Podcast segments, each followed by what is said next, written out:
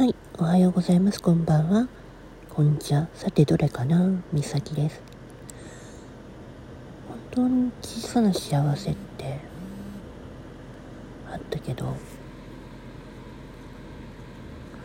でも、それは、ほんの一瞬の幸せでもいいんだよって思った私は。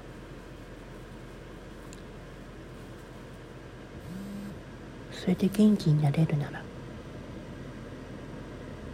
ほんのちょっとの幸せね。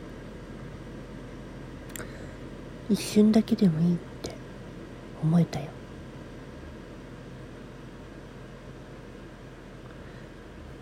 だってあの後本当に気持ちが伝わってたから。